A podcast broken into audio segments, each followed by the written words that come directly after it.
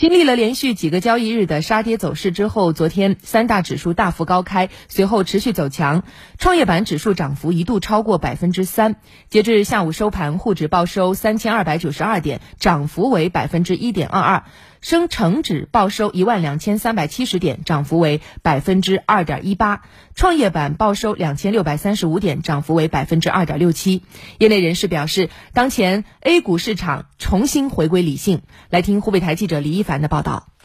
尽管有二十多年的炒股经历，但开盘半个小时沪指大幅下挫一百五十点的走势，让老股民陆先生也感到始料不及。就像昨天那个盘中啊，最大的跌幅达到一接近一百五十个点，这跟股市内在的调整逻辑和外部的原因有很大的关系，也是一种情绪的宣泄吧。呃，股市它调整差不多应该调整到这个这个位置，只是说这么快的到达这个点位，可能是我们没有估计到的。光大证券武汉紫阳路营业部分析师周辉认为，股市的快速杀跌主要有内外两个方面的原因，地缘政治事件成为引爆本次指数大幅下挫的导火索。个人认为还是受到了地缘政治的影响，市场上的一些资金啊，就担心短期呢就是恐慌就出现了这样一个加速，所以说大的资金呢也出现了一个避险的因素。不仅仅是就是我国的股市啊，实际上周边的股市、欧美的股市呢，其实近期都是波动比较大的，可能要观望一下这个后面这个局势的发展。